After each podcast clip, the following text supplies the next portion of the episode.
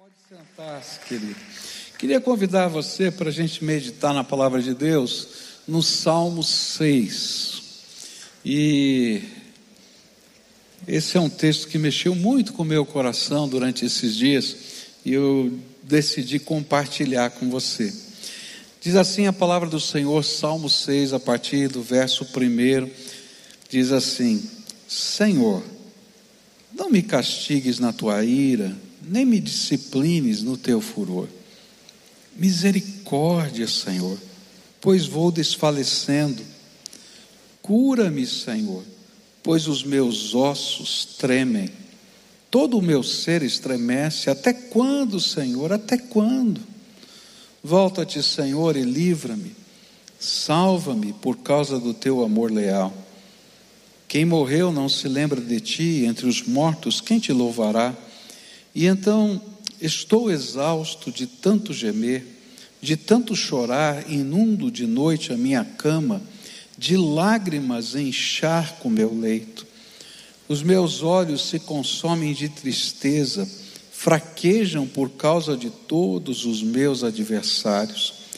Afastem-se de mim todos vocês que praticam o mal, porque o Senhor ouviu o meu choro. O Senhor ouviu a minha súplica, o Senhor aceitou a minha oração. Serão humilhados e aterrorizados todos os meus inimigos, frustrados, recuarão de repente. Pai querido, nesta hora, quando vamos meditar na tua palavra, vem com teu Espírito Santo. Ó Senhor, a única pessoa que pode aplicar a verdade das Escrituras no nosso coração é o Senhor. Ó oh, Pai, como seres humanos, nós podemos estudar a tua palavra, nós podemos tentar entender o que o texto diz, mas a única pessoa que pode fazer esse texto se tornar vida no coração da gente é o Senhor. Então, em nome de Jesus, nós clamamos: Vem, ó Espírito Santo, sobre nós, vem sobre aqueles que estão aqui presencialmente mas vem sobre todos quantos ouvirem essa palavra, Senhor, hoje, amanhã, qualquer dia, em qualquer lugar dessa terra, que o teu Espírito se manifeste, toque, fale, de tal maneira que possamos ser abraçados pela tua graça. Visita-nos, Senhor, é aquilo que oramos em nome de Jesus. Amém e amém, Senhor. Quando a doença nos assola e o nosso corpo debilitado vai demorando em se recuperar, uma série de sentimentos se misturam na nossa mente. E mesmo quando oramos, esta mistura de sentimentos irrompem em nosso falar com o Senhor. E esta é a experiência do salmista no Salmo 6 ele está lá colocando diante de Deus tudo que ele está sentindo enquanto está doente. Por isso, essa oração aqui do Salmo 6 é chamada de a oração do doente. É uma pessoa que está enferma, que está falando com Deus e está abrindo o seu coração diante do Senhor. Há um poeta inglês que escreveu por volta dos anos 1600 uma série de poemas e meditações é, em seu período de enfermidade, quando as sombras da morte o rodeavam. Esse poeta inglês famoso, conhecido, era também um pastor da igreja anglicana. E a semelhança do salmista, os sentimentos de John Donne se misturavam e ficaram de uma maneira muito clara num livro que ele escreveu chamado Meditações em Ocasiões de Emergência. Muito interessante, um livro de 1600 e pouco, mas muito interessante. É um inglês não tão fácil de ler, né, porque é um inglês bastante antigo, mas muito interessante como aquele aquele poeta ele vai escrevendo, né? Ele coloca primeiro o que está na sua alma e ele chama de meditação. Depois a segunda parte de todos os textos dele vem como uma grande petição, né? Uma grande oração e depois ele termina com uma exultação na presença de Deus. E eu achei muito interessante porque é mais ou menos o estilo do Salmo 6. E é interessante que essas orações lançadas sobre o Altíssimo, de John Donne ou do Salmo 6, elas revelam o subir e o descer da gangorra das emoções e às vezes até das convicções, quando a gente está passando por um momento de adversidade. Por isso, quando olhamos para o Salmo 6, que é fruto dessa experiência de inconstância emocional em meio à doença, nós podemos perceber que ela foi escrita como uma sinfonia e podemos dividir esse salmo em três movimentos distintos da sinfonia. Então, se você já viu alguma sinfonia, alguma música desse tipo, você vai perceber que tem um movimento isso, um movimento aquilo. É a mesma, mesma coisa, como se fosse uma canção dividida em vários movimentos. O primeiro movimento eu vou chamar de Minha Dor. É, e essa é a descrição da dor e da angústia, do sofrimento que a enfermidade causou no coração desse servo de Deus, Davi, que escreveu o Salmo 6. E ele grita algo que é tão, tão forte quando a gente está vivendo por situações de, de luta interior, de doença, de adversidades. E ele diz assim: Estou desfalecendo.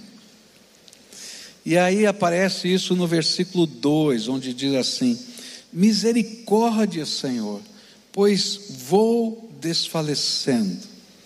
E essa é uma sensação horrível. Eu não sei se você já sentiu estar desfalecendo, não é? Às vezes a gente tem alguns sentimentos, mas eu me lembro quando eu tive uma super infecção por vírus, há muitos anos atrás, vírus e bactéria, que afetou os meus pulmões, e ela me levou a um estado de doença bastante grave, onde eu tive derrame de pericárdio, derrame de pleura e depois uma bacteremia, não é? Quando as bactérias vão para o sangue, você começa em determinados horários ter tremores intensos. E eu me sentia tão fraco, tão impotente, que a única perspectiva que eu tinha era: eu estou morrendo, eu estava desfalecendo. Um dia, quando a Cleusa foi levar as crianças, ainda pequenas, para a escola, e era bem cedinho de manhã, eu a chamei e me despedi dela, como se nunca mais fosse vê-la. Quando ela chegasse, eu achava que não estaria mais lá porque eu não tinha forças nem para falar, nem para andar, nem para fazer qualquer coisa. Eu realmente estava desfalecendo. Eu não sei se você já viveu uma situação assim. Quem sabe você esteja se sentindo desfalecendo por uma doença, ou quem sabe por outro tipo de dor que está consumindo a sua alma. Mas há uma grande lição aqui no Salmo 6 que eu queria repartir com você. A lição que Deus aplicou no meu coração durante esses dias. É que este grito de dor levado aos céus revela que Deus se importa com as nossas dores e com as nossas aflições. Então eu não sei o que você está sentindo, eu não sei o que você está vivendo, eu não sei qual é o teu momento, mas eu queria dizer para você: Deus se importa com você. Deus se importa até quando a gente está desfalecendo. Essa é a ideia que o salmista está colocando para a gente. Quando gritamos diante do Senhor, nossa angústia, ela se transforma numa oração que é levada ao trono da graça, não por anjos, mas pelo próprio Espírito Santo de Deus. Sabe aquele grito de desespero, aquele grito de angústia? Às vezes a gente está vivendo uma dor tão profunda na alma que a gente não sabe nem como orar. Não sei se você já viveu isso, né? Você está tão angustiado que você não sabe como orar. E aí você chega na presença de Deus e senta ali, ou se ajoelha, ou deita, sei lá qual é a, tua posição, e você para, você sabe que está na presença de Deus, mas não sabe nem o que dizer. E sabe o que a Bíblia promete para a gente? É que nessa hora, o Espírito de Deus, não, não são os anjos, o Espírito Santo de Deus intercede por nós até com gemidos inexprimíveis. Você já se viu fazendo. Ah, nessa hora o Espírito Santo pega o seu ah, e leva a presença do Todo-Poderoso. Olha que coisa linda que diz a palavra de Deus. Lá no livro de Romanos, capítulo 8, versículo 26, diz assim: Assim também o Espírito de Deus vem nos ajudar na nossa fraqueza, pois não sabemos como devemos orar, mas o Espírito Santo, com gemidos que não podem ser explicados por palavras, pede a Deus em nosso favor. O salmista, ao compor esta canção, ele queria testemunhar que vale a pena falar da nossa dor diante do Senhor porque Ele se importa comigo e com você. Olha, se você está em casa e tem alguém aí pertinho de você, diz assim: Olha, Jesus se importa com você. Agora, se você está aqui, né, olha para quem está perto e diz: Olha, Jesus se importa com você. Ele está vendo o que está acontecendo e ele se importa com você. Mas é interessante que o salmista, no seu grito de dor, ele não para só diante é, daquilo que ele está falando, olha, Senhor, tenha misericórdia. Mas ele no versículo 2 e no versículo 3, ele conta para ele como é que estava acontecendo com o seu corpo. E ele diz: Meus ossos e todo o meu corpo estão tremendo, eu não consigo nem me segurar. E o salmo diz assim: Cura-me, Senhor, pois os meus ossos tremem e todo o meu ser estremece. Muito provavelmente Davi teve uma febre alta e os tremores incontroláveis tomaram o seu corpo. Eu não sei se você já teve essa experiência de ter uma febre alta e começar a tremer. Não é? E aí você quer um monte de casaco, você quer um monte de coberta, mas não resolve, e você continua tremendo. Nesses dias que a Cleusa estava ruim, ah, ela começou a tremer muito intensamente, e às vezes de madrugada ela dizia: Põe a mão no meu pescoço, porque eu não consigo segurar o meu pescoço, ele treme. E a gente, eu sinceramente segurava o pescoço dela com força. Ela dizia: larga a mão de ser estúpido, não é? Mas ela segurava ali com força, mas eu não conseguia segurar porque era um tremor involuntário. E quando eu li isso aqui, eu lembrei muito forte disso.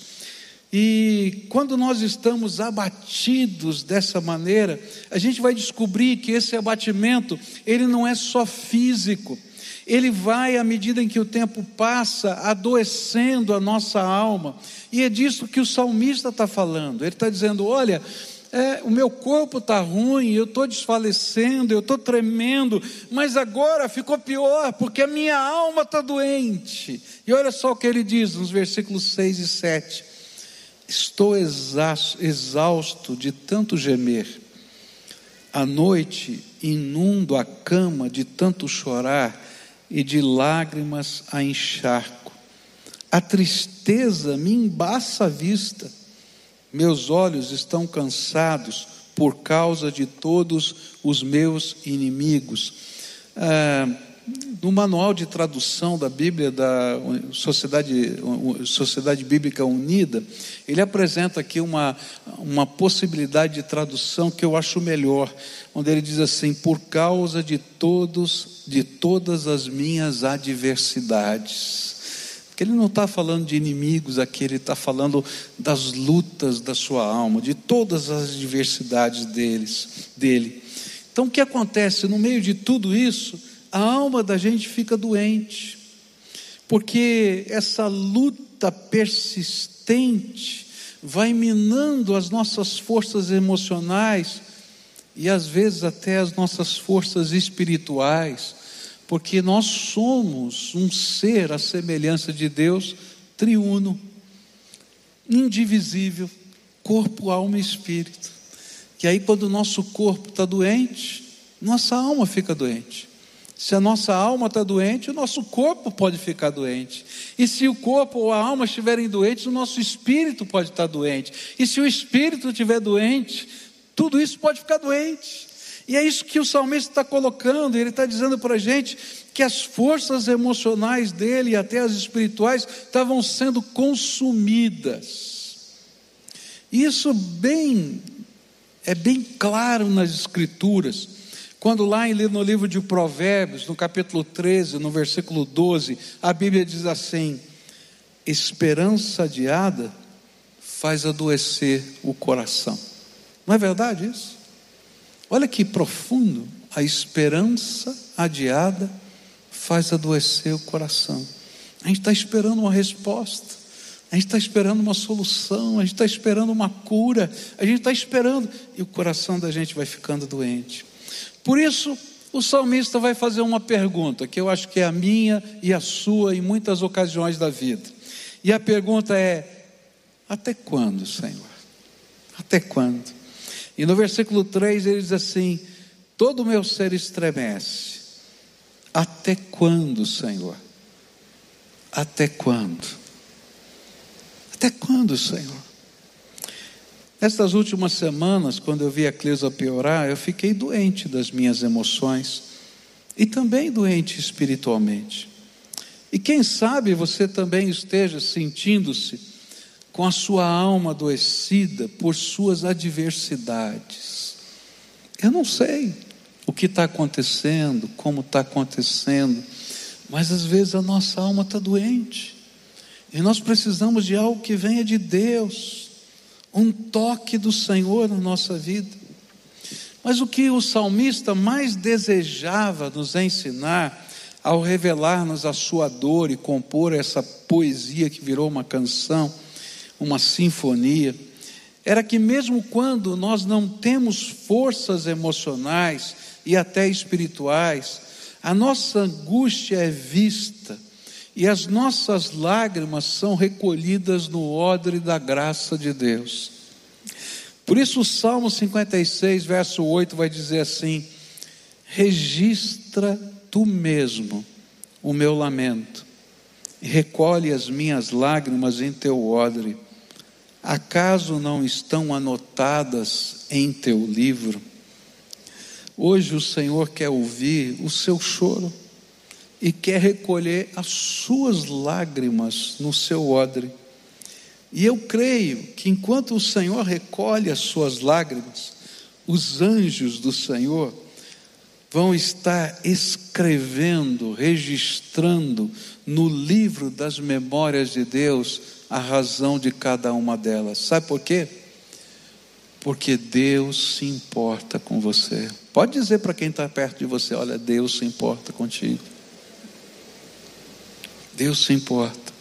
E pode acrescentar: Ele ama você, mesmo quando você não consegue sentir o amor que Ele tem por você. E é interessante que é justamente isso que o salmista vai dizer no versículo 4. Ele diz assim: Volta-te, Senhor, e livra-me, salva-me por causa do teu amor leal e é interessante que o salmista se lembra do amor de Deus e das características do amor de Deus. E o amor de Deus é descrito como um amor leal, um amor fiel, que não se esquece, que não nos abandona, até quando possa parecer que estamos só. É interessante que em hebraico, aqui essa é uma palavra é, muito exclusiva do amor de Deus, é uma, recede, esse é o jeito de se falar essa palavra, que é, é sempre apontado para a maneira como Deus nos ama, e é por isso que, se você olhar para várias versões desse texto, ele vai aparecer como amor leal, como amor fiel, como a graça de Deus, porque ela é algo muito intrínseco de Deus, um amor que não decepciona, um amor que não nos abandona, um amor que se importa de verdade, um amor que não depende do que você é ou o que você faz. Ele ama simplesmente porque você existe, porque você é amado dele, ponto. Hoje eu vim aqui para lembrá-lo do amor fiel de Deus, que não nos abandona e nem nunca nos abandonará. Por isso, não somente lance a sua dor nas mãos de Jesus, mas toda a sua vida, porque você é importante aos olhos do nosso Senhor. E aí o salmista, depois de descrever a sua dor, ele vai para o segundo movimento. E o segundo movimento é um clamor. Eu acho que quando ele toma ciência desse amor, tem perspectiva disso, e muito provavelmente ele se lembre de atos de Deus na sua vida. Davi passou por muitos livramentos de Deus na sua vida. E o interessante é que, é, no momento que a gente está vivendo a nossa dor, a gente sabe que Deus já fez um monte de coisas, mas a nossa dor é tão grande, é tão intensa naquele momento, que a gente diz: Eu sei, Senhor, mas eu estou precisando agora. Eu sei quem o Senhor é, mas eu preciso de um toque teu. É, durante esses dias, até comentei isso um, um pouquinho antes de sair, esses dias aqui, eu estava com meu coração tão apertado, e eu falei: Senhor, eu sei, eu sei, o Senhor já fez promessas, o Senhor já falou, mas eu tenho que confessar que eu estou cheio de dúvida no meu coração. Então eu queria pedir alguns sinais para o Senhor. O Senhor pode me dar alguns sinais? E aí então eu pedi, Senhor, o Senhor tem falado comigo, falou tantas vezes ao meu coração, eu sei que o Senhor está falando, me perdoa, porque eu sei que o Senhor está falando, mas eu preciso de algo mais. E aí eu falei assim: Senhor, manda alguém falar para mim alguma coisa. Aí eu terminei de orar e fui olhar os meus e-mails. Daí o Mansur tinha escrito um e-mail para mim. E ele me mandou uma série de versículos. Falou: Eu estive aqui no, no jardim de oração, Deus falou comigo e mandou falar isso para você. Me mandou uma série de versículos. E aí eu comecei a ler todos aqueles textos que ele colocou, todos eram uma resposta da minha oração. E aí eu fui olhar a data do e-mail. Ele tinha mandado dois dias antes. Deus, na sua sabedoria, sabia que eu ia fazer aquela oração naquele instante. E dois dias antes mandou a palavra que eu tinha pedido, que eu ia pedir ainda. Por quê? Porque Deus se importa conosco. Ele recolhe no seu odre as nossas lágrimas, escreve no seu livro a razão delas.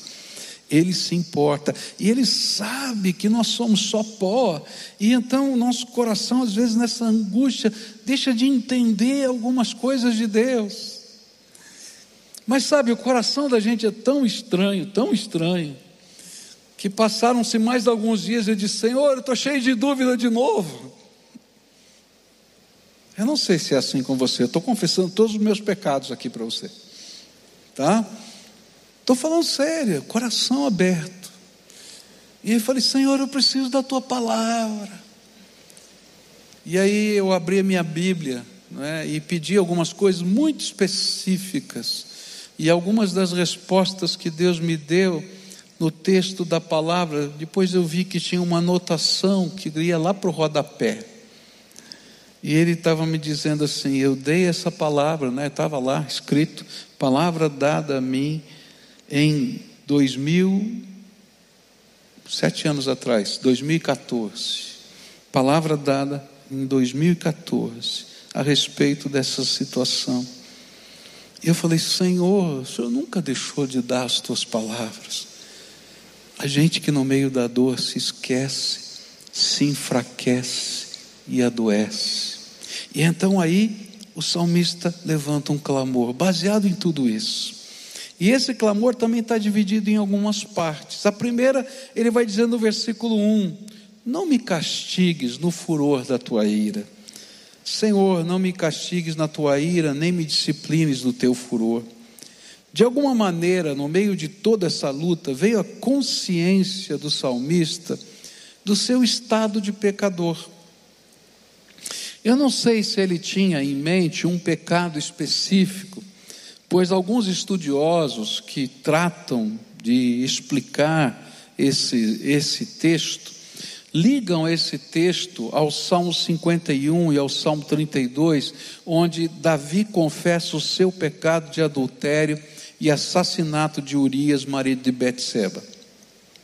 No entanto, outros estudiosos creem que não, que simplesmente o coração de Davi se sentiu como qualquer um de nós, um pecador, carente, desprovido de graça. E um profundo temor do Senhor veio sobre Davi, como vem sobre nós. Talvez um dos grandes perigos da nossa época seja a perda do senso do temor do Senhor. E a perda do senso de que às vezes o Senhor usa meios inusitados para tratar o nosso coração que se endureceu de alguma maneira. Mas a grande bênção é que, assim como um pai amoroso, que mesmo quando nos disciplina, não deixa de nos amar, assim é o Senhor. E por isso eu posso gritar: misericórdia, Senhor. Está pesado, está difícil. Tenha misericórdia. E sabe o que é bom? É que Deus é o Pai das misericórdias o Deus de toda consolação, dizem as Escrituras. E ele vai, nesse clamor por misericórdia, pedindo por que o Senhor não o castigue na sua ira, e ele vai dizer: Senhor, olha, vem e visita com essa misericórdia. E sabe que a misericórdia de Deus é tão grandiosa, porque ela não depende da gente. Misericórdia de Deus não depende de quem você é, não depende do que você fez, nem se você merece misericórdia ou não. Essa é uma das coisas mais preciosas da misericórdia de Deus. Ela não depende de você, ela é um ato do coração de Deus. A palavra misericórdia, ela significa coração de Deus machucado pela minha dor e pela sua dor. A palavra etimologicamente significa miséria do coração. O coração que se sente miserável junto com você. E que faz com que Deus haja em nosso favor, simplesmente porque Ele nos ama, porque Ele sente o que a gente sente, porque Ele se importa comigo e com você. Então lembra isso daí? Jesus se importa com você. Pode dizer para quem está perto de você: Jesus se importa. Se você está aqui, se você estiver aí, diz para quem está perto de você. Se não tiver ninguém do teu lado aí, fala para você ouvir: Jesus se importa comigo. E sabe, o Senhor retira, e essa é a ideia da misericórdia, de sobre nós até aquilo que seria justo você sofrer. Tem muita gente que está dizendo: olha, toma cuidado, porque isso é uma maldição que está sobre a tua vida. Olha, toma cuidado, porque isso é, é uma urucubaca do diabo sobre você. Eu quero dizer para você, quando você clama por misericórdia, não tem maldição nem urucubaca que fique, porque o Deus Todo-Poderoso é aquele que reveste a nossa vida com graça. Por quê? Ele se importa e não depende de você. É um ato do amor de Deus. Mas há uma, um requisito para a gente alcançar a misericórdia. E o requisito é nos rendermos, nos entregarmos. É reconhecer que só um ato de amor de Deus pode nos fazer levantar. Enquanto a gente está tentando sozinho, a gente não levanta. E sabe o que é pior? A gente está sem forças. E quando a gente imagina que vai conseguir levantar, a gente cai de novo. Não é assim? E a gente tem que olhar para cima e dizer: Senhor, só tu podes segurar na minha mão e me erguer de novo. E sabe o que é interessante? É mesmo que nós sejamos pessoas de pequena fé, Deus se importa, Jesus se importa. Lembra de Pedro? Pedro está andando sobre as águas e ele começa a afundar e grita por Jesus. Jesus primeiro estende a mão e o levanta. Depois ele diz: Oh, homem de pequena fé. Mas primeiro ele estende a mão e levanta.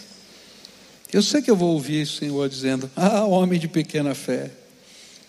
Mas eu louvo a Deus porque antes dele me dizer isso e me ensinar a viver a fé, ele já estendeu a mão e segurou na minha. A oração do doente nos lembra que cedo ou tarde, nada do que sabemos, temos ou imaginamos que podemos fazer vai adiantar.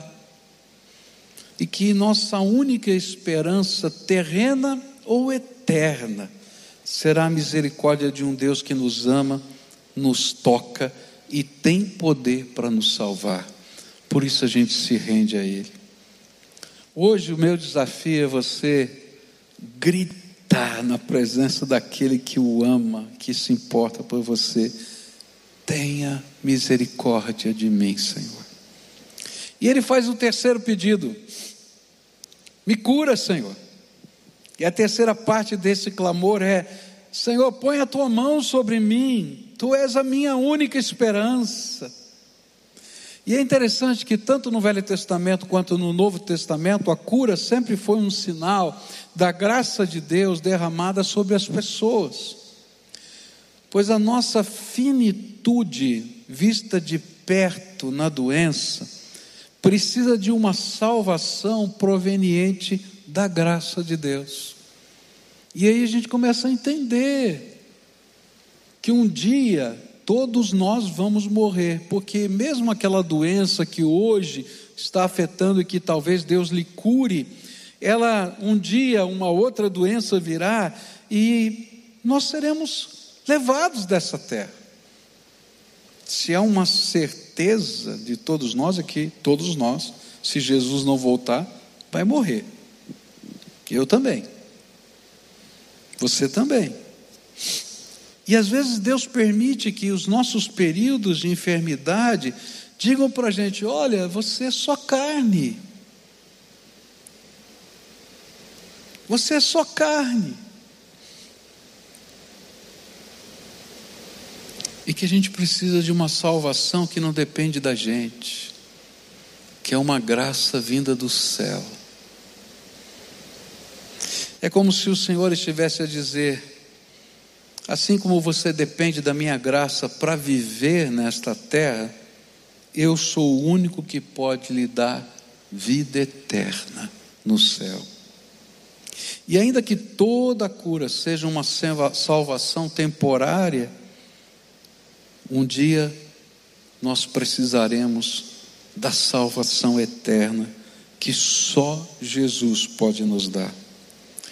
Hoje eu quero orar por cura daqui a pouquinho dos enfermos, quero orar por bênção sobre os aflitos de alma, por curas emocionais do coração, porque eu creio que Deus faz isso, Ele está fazendo isso na minha vida.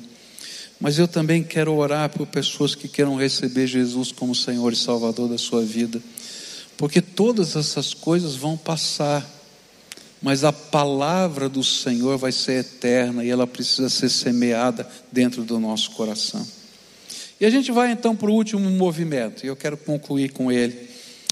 E ele termina com louvor, e é interessante isso. O texto ele vai crescendo, ele é uma, uma coisa tão linda. Ele vai colocando a dor, vai colocando o clamor, depois ele vai terminar com o louvor, que é um, um momento assim de, de exaltação na presença de Deus. E o motivo do louvor está no versículo 9. O Senhor ouviu a minha súplica, o Senhor aceitou a minha oração. Olha, guarda esse versículo aí, pessoal que está na técnica, eu vou terminar o culto com ele lá no final, tá? Então a gente vai terminar. Prepara ele para mim aí, tá? Olha só, o Senhor ouviu a minha súplica, o Senhor aceitou a minha oração. E é interessante porque essa sinfonia termina nos revelando o final da história. O Senhor ouviu e atendeu a minha oração. Ou seja, fui curado. É isso que Davi está dizendo. Mas o interessante é que quem é tocado pelo Senhor não pode permanecer do mesmo jeito que estava antes. E o louvor a Deus não pode ser um mero obrigado. E é disso que Davi está falando. E ele se transforma então num voto de fé, num voto de compromisso com o Senhor, que é expresso na vida dedicada e separada para servir. E, e ele vai dizer nos versículos 8 e 10: Afastem de mim todos vocês que praticam o mal, porque o Senhor ouviu o meu choro. Serão humilhados e aterrorizados todos os meus inimigos, frustrados recuarão de repente. E o que, que ele está falando aqui? Ele está dizendo assim: afastem-se de mim os que, em vez de um compromisso com o Senhor, se comprometem com a maldade, ou se comprometeram com a maldade. Que vocês sejam envergonhados em seu compromisso iníquo, que vocês sejam perturbados em seus próprios atos, que os afastam de Deus e que fazem com que vocês persigam aqueles que desejam viver para Ele. Eu estava lendo uma notícia essa semana e fiquei assim, é, preocupado, não é? Duas coisas tremendas aconteceram no mundo, né?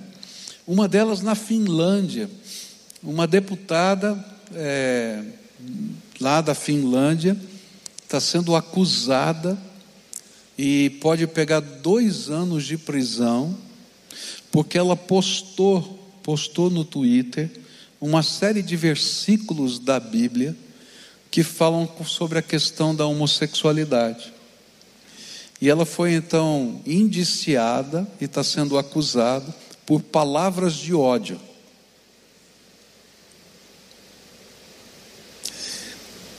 Ouvi uma outra notícia de que uma cidade inglesa cancelou uma conferência de, de um pregador australiano lá na sua cidade, um, um amigo nosso, Stockel, e ele foi cancelada a conferência dele ali naquela cidade e gerou uma, uma dívida, porque as pessoas não puderam participar da conferência, de cerca de 20 mil libras.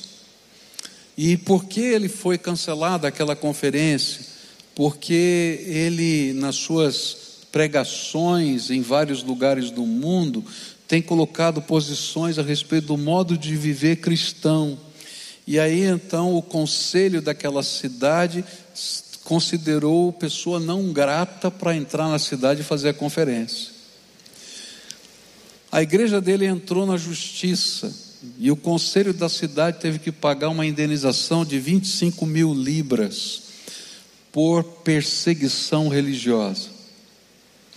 O que eu quero dizer é que pessoas que não têm o mesmo pacto com Jesus, com o Senhor, com a palavra, com a vida cristã, têm valores tão diferentes e enxergam aquilo que a gente vive de maneira diferente. E aí o salmista está dizendo: olha eu não quero pacto com esse tipo de pensamento.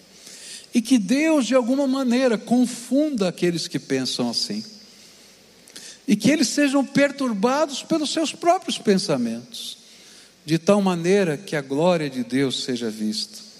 E a grande lição aqui é: quem foi tocado pelo Senhor também é chamado pelo Espírito Santo a viver para Jesus e aprender com Ele, a crescer na santificação, rompendo os vínculos que o aprisionavam ao seu passado.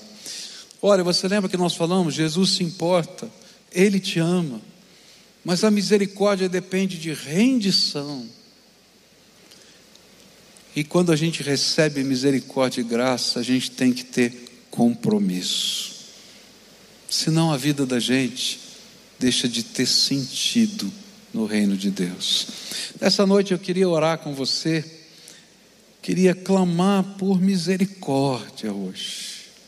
Queria clamar pela tua vida, pelo que está acontecendo no teu dia a dia. A gente está vivendo tempos tão diferentes, não é verdade? Tempos de isolamento social, tempos de perturbação nas finanças, né? abre, fecha, né? não sei que negócio você tem, como é que funciona, não é? A gente tem visto tantas pessoas passando por dificuldades, é, começa, depois para, vai, e a gente precisa de uma intervenção de Deus. A gente tem que olhar para cima e dizer: Senhor, misericórdia, Senhor, misericórdia. Um ano e quanto? A gente está aí quatro meses, é isso? Um ano e quatro meses nessa batalha. Precisamos da misericórdia de Deus. Nós precisamos da misericórdia de Deus para ter vacina, é verdade. Mas a gente precisa de misericórdia de Deus em todos os sentidos. Porém, a gente tem que reconhecer que Deus usa também essas coisas para abrir os nossos olhos, para enxergarmos que às vezes os nossos caminhos são tão diferentes do dele. E que precisamos, como sociedade, como pessoas, como famílias, descobrir a importância desse amor de Deus tocando e transformando a nossa vida. Então, se você está aqui conosco e quer clamar por misericórdia, por cura, eu quero orar por você aqui agora. Se você está aí na sua casa, bota essa câmera aqui para mim, tá? Se você está aí na sua casa, eu quero orar por você, pela sua cura, pela sua intervenção de Deus, a intervenção de Deus aí. Quem sabe você está chorando. Lembra, o Senhor vai recolher no seu odre e vai mandar os seus anjos escreverem no livro das memórias do Eterno a razão das suas lágrimas.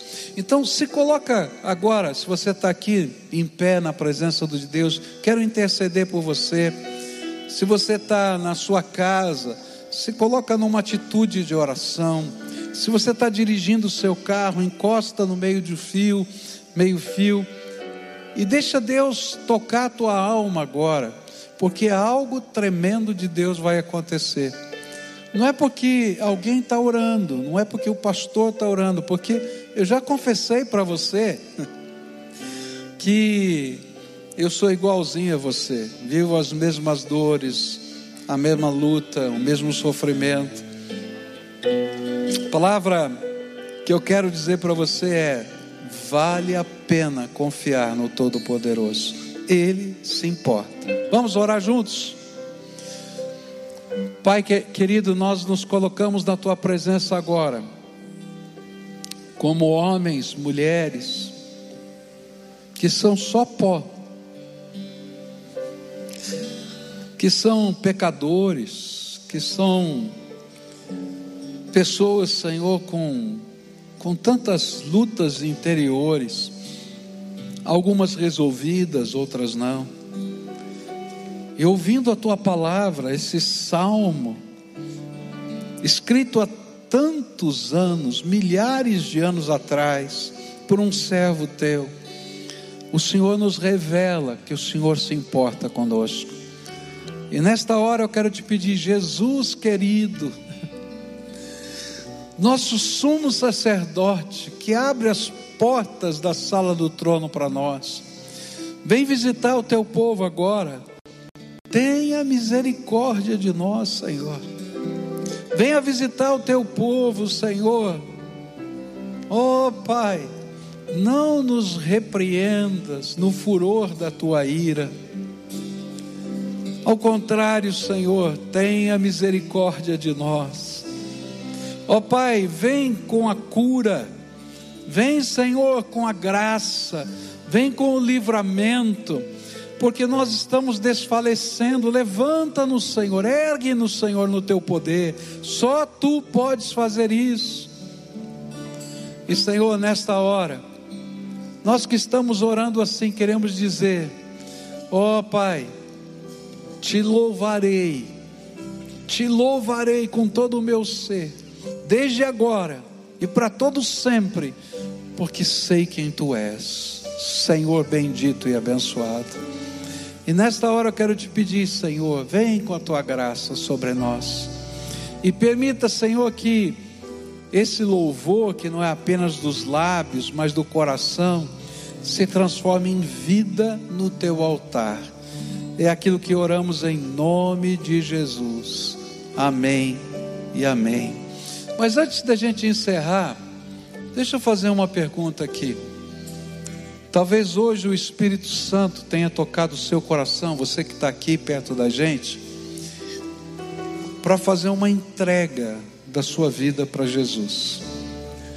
Olha, vai passar, porque Deus tem misericórdia.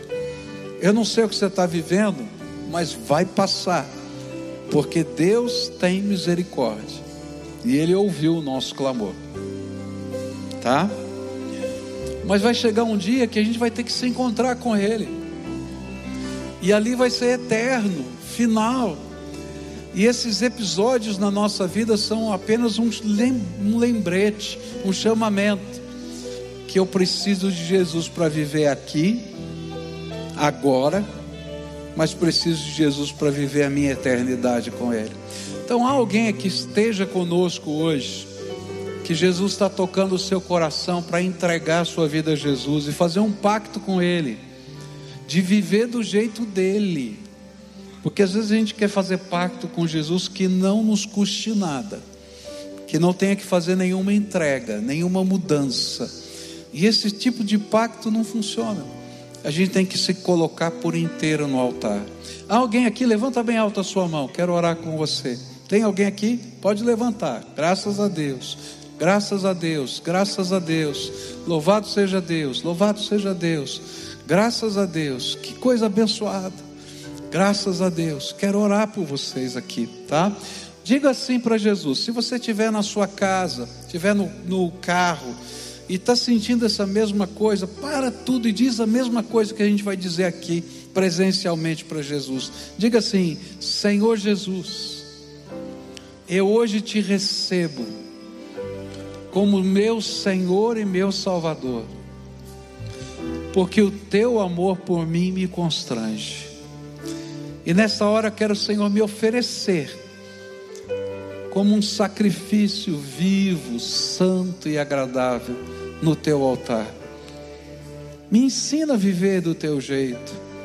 Me ensina, Senhor, a ser quem eu sou, pai, filho, mãe, esposo, trabalhador, que honre o teu nome e que a beleza da tua graça se revista, seja vista na minha vida.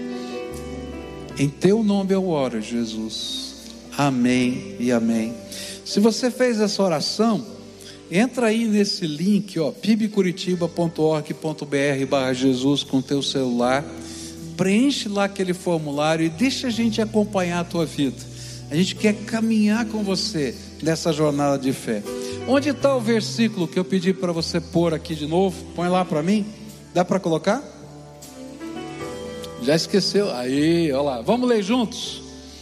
A gente acabou de orar, não foi? Olha que coisa linda. Vamos ler, para suscitar fé.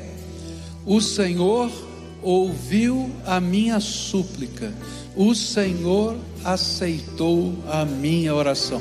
Ah, está muito fraco. Você não acredita nisso, não, né? Acredita? Acredita? Então diga com fé, com força. O Senhor ouviu a minha súplica, o Senhor aceitou a minha oração. Louvemos a Deus.